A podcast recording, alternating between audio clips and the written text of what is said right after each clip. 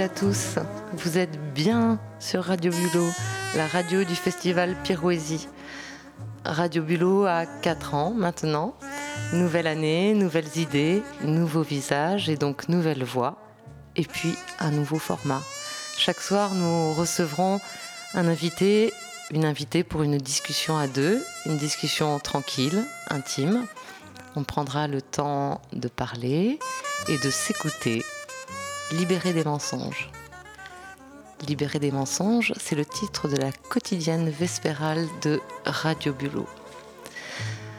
Ce soir, je reçois celui grâce auquel nous nous retrouvons chaque année à Pirou, début août. Celui qui nous entoure depuis le début de son espoir et de son désespoir rieur et aimant. L'ami précieux, le papa de Pirou, le poteau de Loulipo, celui qui, chaque année, depuis 14 ans, nous dit qu'il va arrêter et qui n'arrête pas. Bobby, Bob, Robert, Monsieur Rapilly, bonsoir. Bonsoir. Nous allons passer une petite heure ensemble. M'accordez-vous cette dense discussion, tous deux libérés des mensonges? Oui, euh, peut-être trois quarts d'heure, puisque à 19h, nous avons rendez-vous aux Mielettes.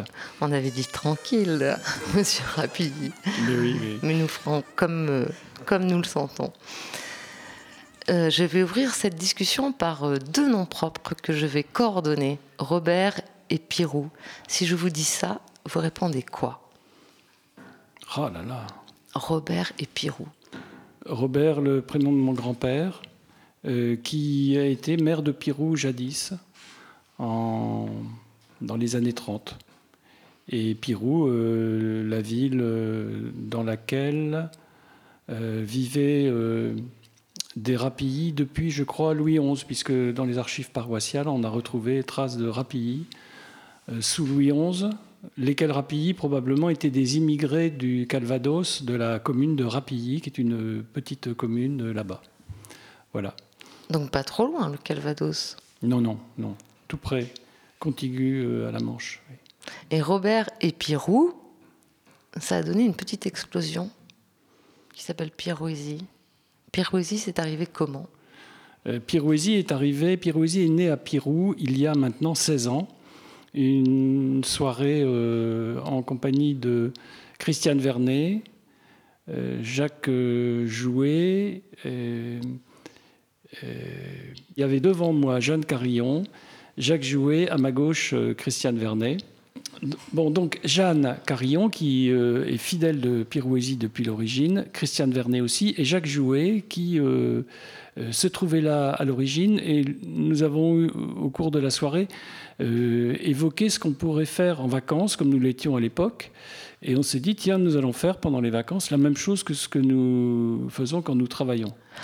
À savoir euh, euh, animer des ateliers d'écriture, euh, lire nous-mêmes, faire du théâtre, faire de la musique, et voilà.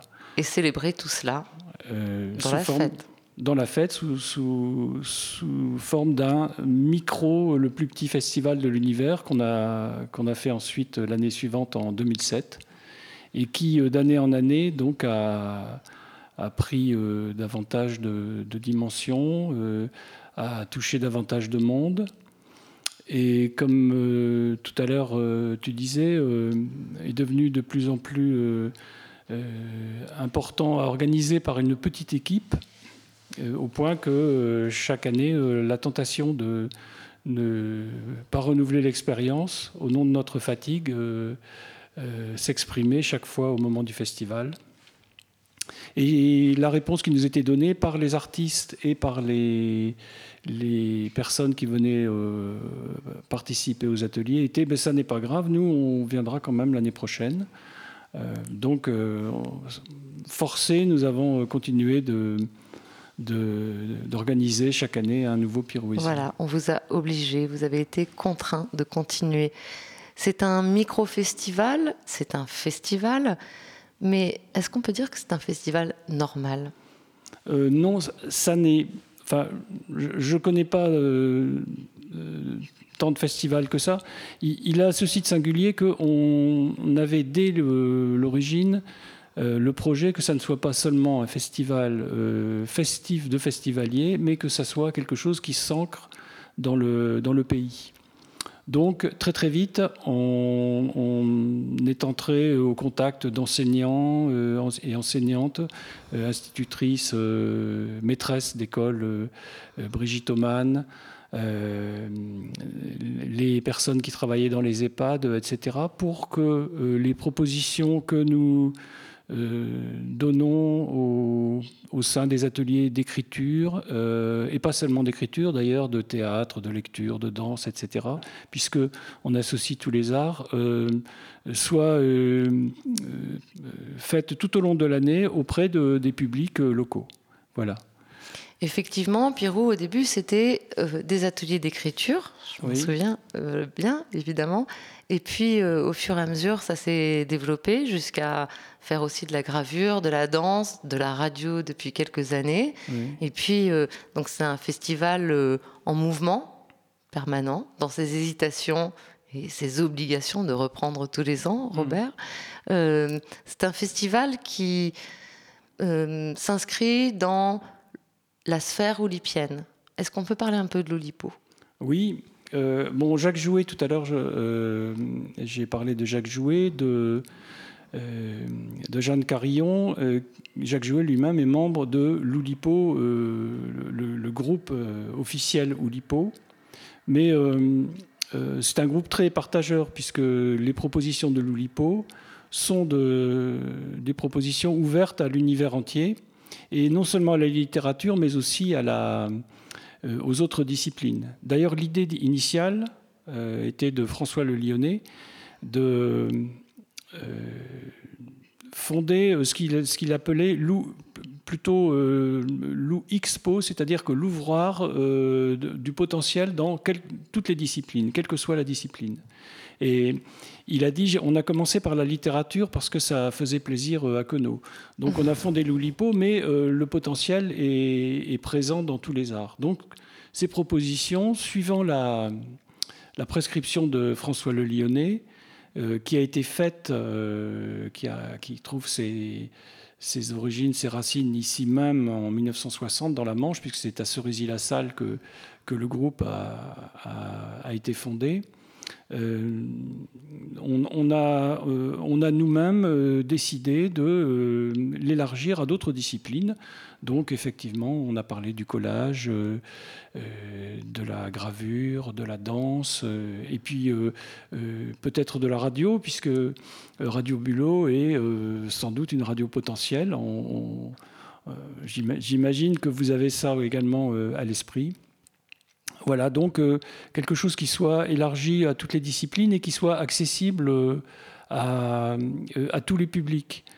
Euh, à ce titre, j'évoquerai volontiers la pièce de théâtre que nous avons vue hier soir, Zizani dans le métro, qui, est une pièce très travaillée, très littéraire et et au cours de laquelle on a vu euh, des enfants de 5 ans euh, euh, passionnés, hilar du début à la fin. Et ça, c'est magnifique de réussir avec quelque chose de, très fin, de très, de, très raffiné, très travaillé, à capter des publics qui viennent vierges de, toute expérience, de tout a priori, et qui sont enchantés euh, quel que soit leur âge, quelle que soit leur, euh, leur prétendue culture euh, ou, inculture parfois, puisque c'est une des choses très intéressantes, passionnantes qu'on découvre à travers les ateliers d'écriture.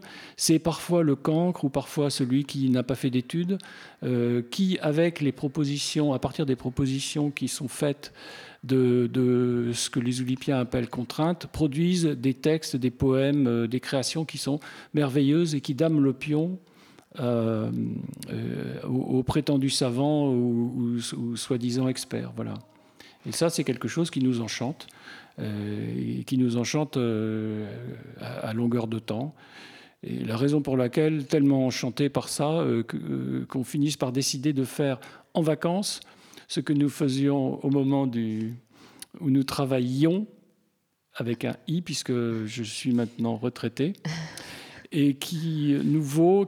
Alors, je, parle, je, citerai Christiane Vernet, puisque on, vit quotidiennement ensemble pour la voir dans les coulisses de, de Pirouésie. Euh, qui nous vaut au, moment de la retraite euh, d'être au moins aussi euh, fatigué que lorsque nous travaillons. Voilà. Pour notre plus grand plaisir, mais on vous dorlote quand même. Je vais laisser Flavien relancer un tout petit peu la musique le temps que Robert trouve une page des exercices de style à nous lire.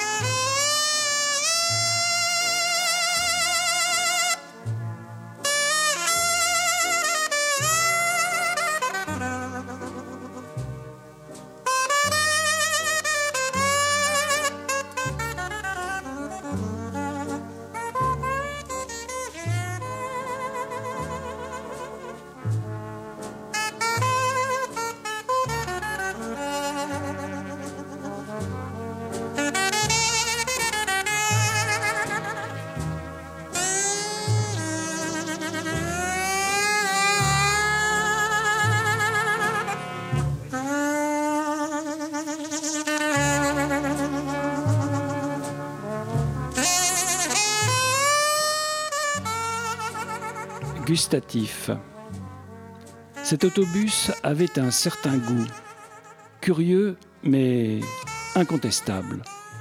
Tous les autobus n'ont pas le même goût. Ça se dit, mais c'est vrai. Suffit d'en faire l'expérience. Celui-là, un S, pour ne rien vous cacher, avait une petite saveur de cacahuètes grillées, je vous dis que ça. La plateforme avait son fumée spéciale, de la cacahuète non seulement grillée, mais encore piétinée.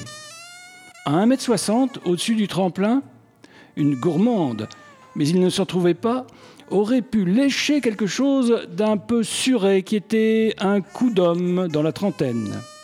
Et à 20 cm, encore au-dessus, il se présentait au palais exercer la tare dégustation d'un galon tressé un peu cacaoté. Nous dégustâmes ensuite le chewing-gum de la dispute, les châtaignes de l'irritation, les raisins de la colère et les grappes de l'amertume. Deux heures plus tard, nous eûmes droit au dessert, un bouton de par-dessus, une vraie noisette. Merci Robert pour cette lecture gustative extraite des exercices de style de Raymond Queneau, un des grands classiques de Loulipo. Euh, cette rencontre personnelle avec Loulipo, elle s'est faite quand? À quelle occasion? Euh, Jadis à l'école, bien sûr, mais euh, ensuite, ça remonte aux années 80, une, une, plongée oulipienne, on peut dire, aux années 80, où j'étais formateur dans le dispositif de formation continue de l'éducation nationale ce qui s'appelait euh, un atelier de pédagogie personnalisée. Je me trouvais à Roubaix euh, à l'époque euh, devant former des personnes qui venaient d'être licenciées, entre autres d'usines comme la Lainière de Roubaix. C'était des plans sociaux qui concernaient des centaines, voire des milliers de personnes, qui avaient été des ouvrières et des ouvriers extrêmement qualifiés et qui du jour au lendemain se trouvaient à la rue euh, et quand je dis à la rue, c'est vrai, puisque les, protocoles de licenciement étaient tels qu'un matin, on arrivait face à l'usine et l'usine était fermée. Et c'était dans une cahute qu'on recevait les papiers euh, euh, donnant droit au chômage, aux allocations, etc. Mais il n'était plus question de rentrer à l'intérieur de l'usine, lesquelles usines étaient démontées, démolies, cassées, irrécupérables. voilà. J'accueillais donc des personnes euh, qui, euh, d'ouvrières et d'ouvriers très qualifiés, euh, se sentaient déclassés, ne valant plus rien, sans emploi. et, à qui on disait ben, formez-vous aux nouvelles technologies, formez-vous aux nouveaux métiers, et vous allez retrouver votre place dans la, dans la société. Ce qui était perçu comme illusoire, d'ailleurs sans, illusion de, la part de, ces gens. Euh, on leur euh, prescrivait donc de venir, euh, de se former, et avant de se former, de faire une remise à niveau en formation générale. Et c'est là que j'intervenais, puisque j'étais pour donner une image du métier que j'exerçais, instituteur, en quelque sorte, auprès d'adultes. Mmh donc j'avais pour mission de de réviser l'accord du participe, euh, le, euh, si nécessaire, la règle de trois, voire des, voir des notions plus, plus complexes selon les projets euh, que, que l'on donnait à, suivre et à atteindre aux personnes, qui pouvaient être aides-soignantes, voire concours d'infirmiers, concours d'infirmières, la, la, fonction publique territoriale, etc. Imaginez euh, euh, vous trouvez devant, devant, une quinzaine de personnes sans illusion euh, et devoir leur faire retravailler le français à l'école. sans illusion et puis aussi avec une image très dévalorisée d'elle-même. Voilà. Un contexte difficile. un contexte pas marrant. Que faire? Et là, un beau jour, tiens, je me souviens de Georges Perec. eh bien, euh, écrivons, je me souviens, euh, à partir de nos souvenirs d'usine. Ouais, je me souviens de rien, euh, c'est pas intéressant, tout le monde s'en fout. Mais si, c'est pas grave. Regardez, chacune des phrases, on va la démarrer par je me souviens. Ouais, mais je fais des fautes. Mais c'est pas grave, on, les fautes, on verra plus tard. Hein. Juste précisément les fautes, c'est pourquoi j'étais j'étais payé à, à, les, débusquer et leur faire corriger. Euh, et qu'ils avaient vraiment, ils s'en fichaient, ça les intéressait pas. Ah ben d'accord, bon, allez, je me souviens, je me souviens. Et puis euh, très vite, euh, le silence autour de la table, puisque tout le monde était là, plongé sur son. Et lecture, enfin la première fois que c'est arrivé, lecture de leurs souvenirs d'usine, lesquels d'ailleurs souvenirs de l'un euh, en éveillé euh, euh, d'autres chez la voisine, des échos. Et on se trouvait face à des, moments de vie qui étaient, qui étaient prodigieux, qui étaient touchants comme comme c'est pas possible. Et et à partir de là, mon, euh, mon, plan de travail était le suivant c'est, bah tiens, puisqu'ils euh, ont repris goût à l'écriture là-dessus, ça prend du sens de travailler les questions, pourquoi on m'a, on m'a payé, moi. Euh, Tout à fait. Ton, ton texte, il est vraiment super. Maintenant, on va avoir, le, on va voir un peu l'orthographe, on va, mais, mais ça devenait intéressant, intéressant pour ces personnes. Et en certaines circonstances, alors ce n'était pas systématique, vraiment des, des, passages d'authentique euh, profondeur littéraire, euh, de, vraiment de très très belles choses, qui pouvaient damer euh, le, pion, à, là encore, à, certains textes de prétendus soi-disant poètes. Donc, l'Oulipo pour faire écrire, pour redonner la confiance. Oui pour travailler aussi en collectif parce qu'il euh, y a la lecture, il y a le partage aussi euh, de ces textes-là. Oui, on faisait société, on faisait vraiment société. Euh, et puis également une, une réassurance individuelle. soudain, tiens, ben, on a fermé mon usine, mais je ne suis pas obligé de fermer ma gueule. Et, voilà quoi. Et, ça, c'était... Ça, c'est puissant. Alors, euh, en même temps, à peu près, euh, il y avait un, poète qui circulait un peu partout en France. D'ailleurs, un poète maudit, puisque euh, chaque fois, en général, quand Jacques Jouet entrait dans une usine, quelques mois plus tard, elle fermait.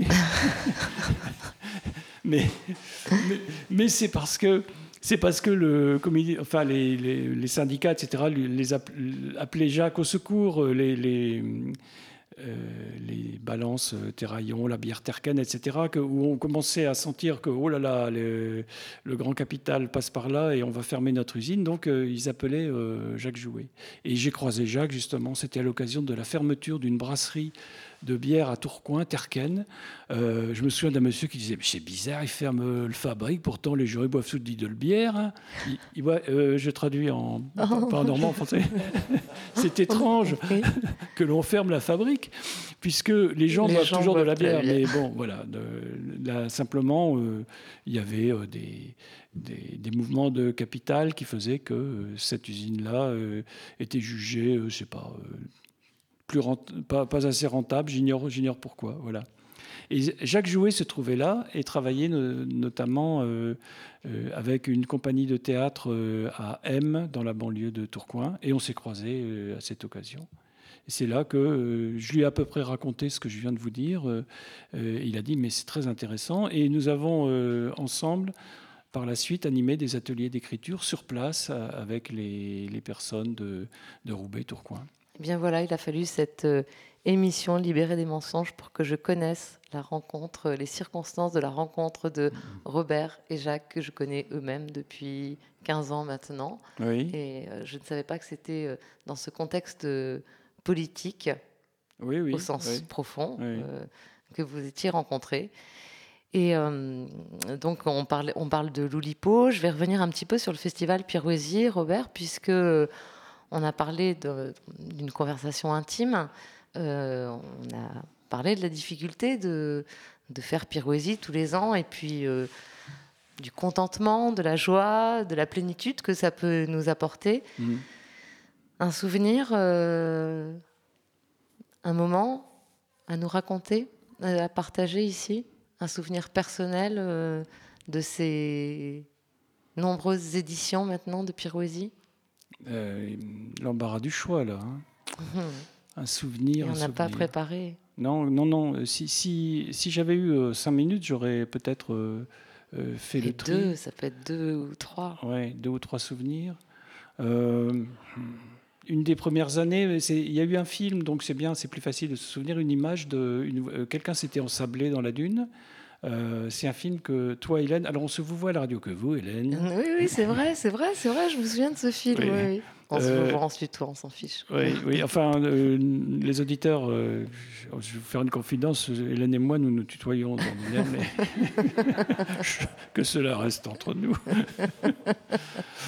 oui, cette voiture ensablée, j'en souviens très bien. Une voiture s'était ensablée au cours d'une balade dans la dune. Et, euh, et, là, c'est un peu une image de Pirouésie. C'est aussitôt, en rigolant, euh, il y avait, je sais pas, 15 personnes qui se sont mises à, pousser la voiture. Et puis, euh, elle, est, elle, est, sortie de, de la dune. Alors voilà un souvenir, mais un peu... un petit peu contingent, pas très si. Oui, bon. Si, si. Merci pour ce souvenir. On n'attend pas euh, des choses hollywoodiennes. Hein. Sinon, il y, a, des souvenirs euh, cocasses, rigolos. Il y a euh, bah, la venue quand même de, gens comme Rabal. donc notre mini inconnu festival a attiré des, des, gens qui, qui quand même euh, valait euh, reconnaissance. Quoi. Arabal est venu. Jean-Claude Carrière, alors là, un souvenir qui, est très pirouétique, à savoir, euh, on fait des miracles avec, des, avec très peu de moyens finalement.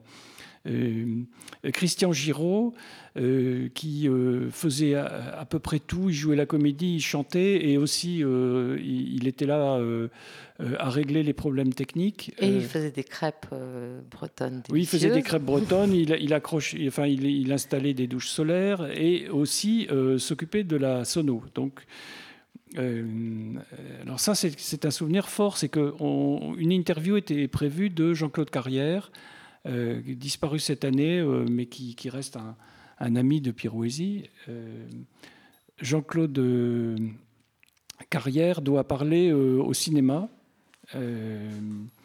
et je dois l'interviewer devant le cinéma. Et il y avait une coupure technique. Ça fait que on n'avait ni le son ni l'image.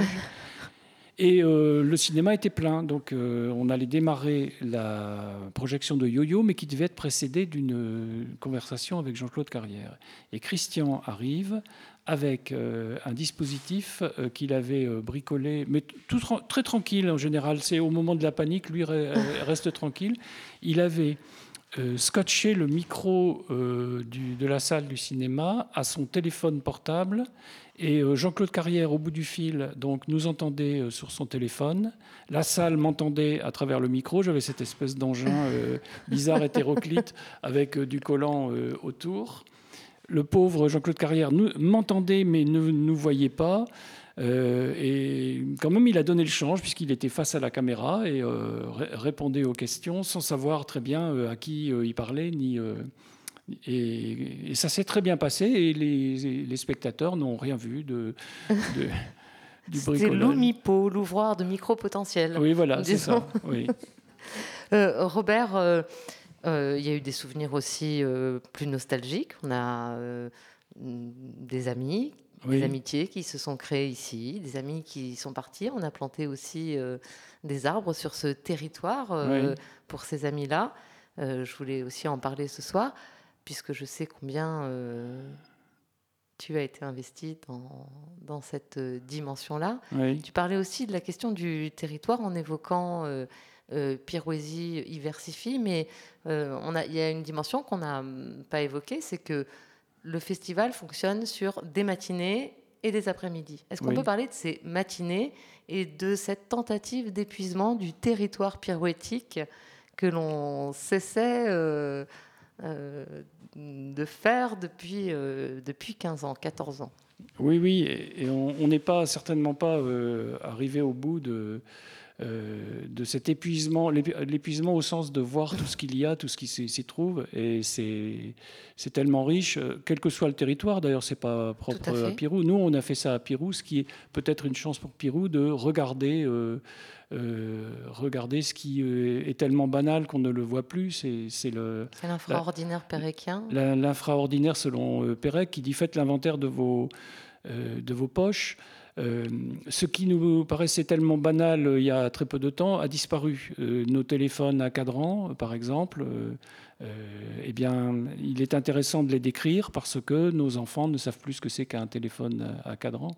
Et donc, on se dit, traversons le paysage, regardons les plantes, euh, parce que les plantes évoluent peut-être, euh, regardons les objets, regardons euh, euh, les, bâtiments, les bâtisses. Les cabanes de Gouville. Euh. Oui, les cabanes de Gouville, euh, les, la, la, la, digue de. Je dis la. C'est marrant comme, comme lapsus parce qu'effectivement, la digue de Pirou devient une dune. Elle se dunifie. Mhm. on a cru d'ailleurs une année que c'était un. un, un, paysagiste ou une paysagiste qui avait fait un travail euh, remarquable. Oh, dis donc, qu'est-ce qu'elle est belle, euh, la digue Ben non, euh, ce sont des plantes qui, se sont, qui sont venues recoloniser la digue. Et eh ben on en a profité aussitôt. Yves Beauvalet, notre expert en oiseaux et en plantes, est venu et nous a fait une description par le menu des petites plantes, avec des noms passionnants que, que j'ai oubliés, mais qui sont prétextes à des poèmes. À des inventaires à la Pérec, mais aussi pourquoi pas des sonnets, des, des, des sélénés, des chansons. Euh, euh, voilà, et cet inventaire euh, est, toujours prétexte à des créations et à des partages joyeux entre les, entre les gens qui sont présents. Découvrir les présalés, découvrir la dune, découvrir le, village fantôme, découvrir les cabanes de Gouville, je disais tout à l'heure, et puis récolter de la matière pour l'après-midi, danser, écrire, graver, euh, chanter, euh, faire du théâtre, de la radio, euh, etc. C'était ça aussi l'ancrage, la spécificité de ce, de ce festival et qui perdure plus que jamais. Et chaque année, ce qui est étonnant, c'est qu'on découvre toujours et encore des, des endroits de Pierrot. Oui, oui. Je crois qu'on n'est on pas au bout de nos surprises, de découvertes. Euh, alors récemment encore, par exemple, euh, les bouches à feu, c'est mon papa de 99 ans qui a dit il y a des bouches à feu à Pirou. Tiens donc, des bouches à feu, c'est quoi les bouches à feu? Eh bien, euh, divers sites, des maisons en pierre, pouvaient être attaqués par des, bandits. Sous Henri IV par là, à peu près cette époque-là. Et donc, les maisons étaient équipées d'espèces de meurtrières qui étaient là pour les, les, dissuader euh, d'attaquer, eh bien, les bouches à feu sont encore visibles à divers endroits. Et, grâce à, mon papa Georges, donc, euh, il y a quelques jours, on a fait un tour de, des bouches à feu. et on est allé chercher les bouches à feu. Les lavoirs aussi. Il y a un lavoir qui a été restauré, un lavoir extraordinaire. Euh, euh, qui est à Pierre-au-Plage, Non, non, non, qui se trouve dans la lande, qui se trouve dans la lande. Donc euh, le lavoir, qui était un, endroit certainement passionnant. Euh, il, est intéressant de retourner dans la dans la lande et de peut-être convoquer les esprits et si ce ne sont les esprits, c'est des esprits magiques, c'est peut-être les esprits des gens qui, y vivaient. Le lavoir, à mon sens, c'est un, potentiel euh, extraordinaire, puisque c'est là que les dames se retrouvaient. Et certainement qu'il y a beaucoup d'histoires, beaucoup de chansons euh, qui peut-être résonnent encore dans les arbres, dans les et charge à nous, donc poètes d'aujourd'hui, d'aller chercher, de creuser euh, euh, et, également aux, artistes de la radiophonie d'aller chercher ce, ce, qui pouvait se dire, se chanter, s'entendre autour du lavoir, lieu de lieu où l'on faisait société d'ailleurs.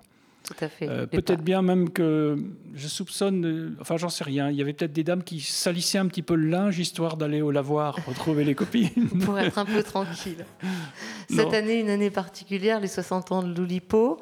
Euh, Piroisi va connaître euh, un moment de cet anniversaire. On peut en parler et puis annoncer peut-être la soirée de ce soir, après.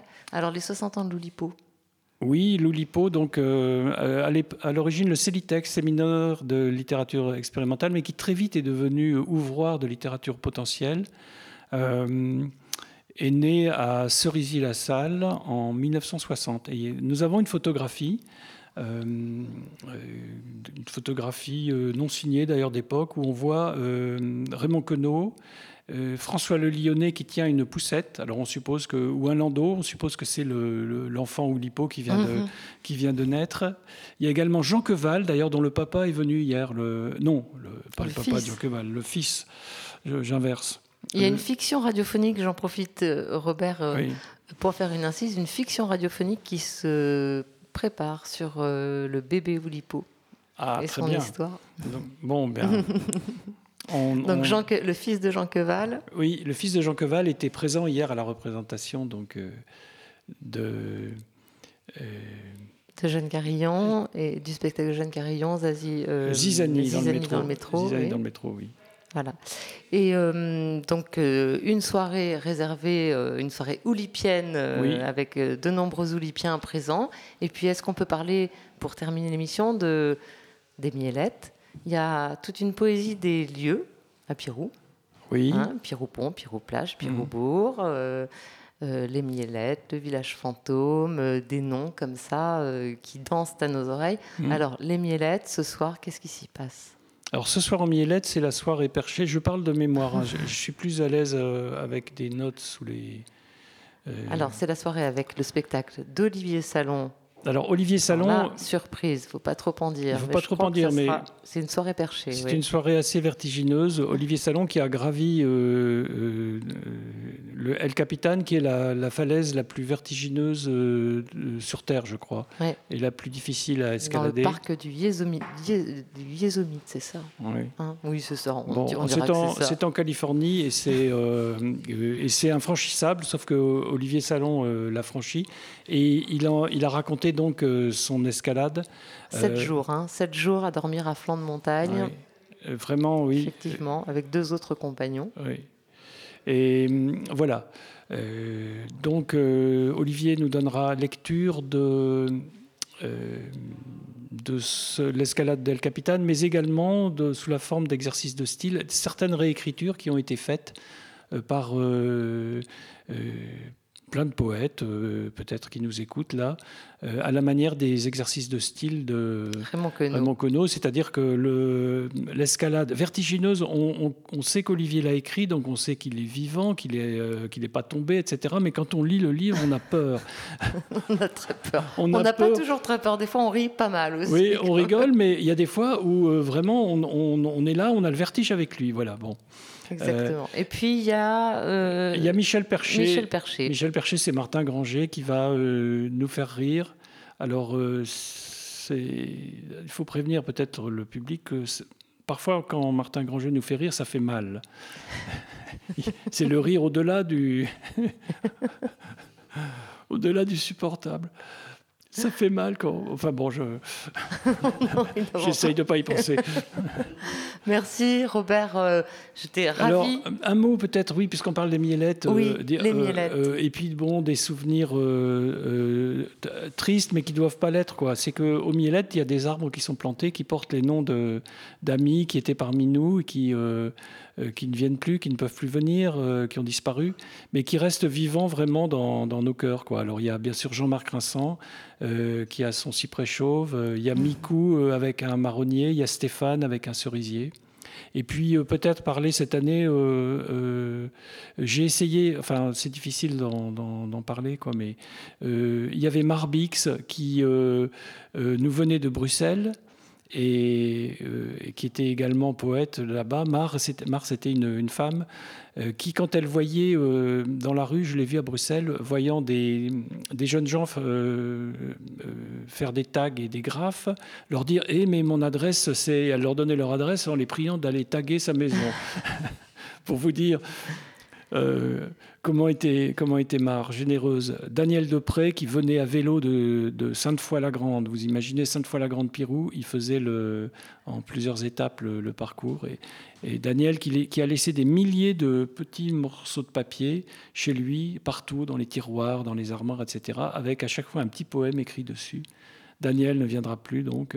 Et Jean-Claude Carrière, dont dont j'ai parlé tout à l'heure, qui était, euh, pour la soirée euh, mémorable avec le, micro scotché, un pirouette euh, parmi nous. Voilà. Ils sont aux mielettes, on les retrouvera ce soir, on les aura dans nos cœurs en tout cas. Et merci Robert de nous, avoir, de nous avoir accordé ce temps précieux, puisque maintenant il va falloir continue à courir. Oui, j'enfourche mon vélo à sa sonnette et euh, je retourne aux mielettes. Voilà, c'était euh, libérer des mensonges. Euh, en tout cas, on a appris plein de chouettes choses. Merci, Robert. Merci, Hélène.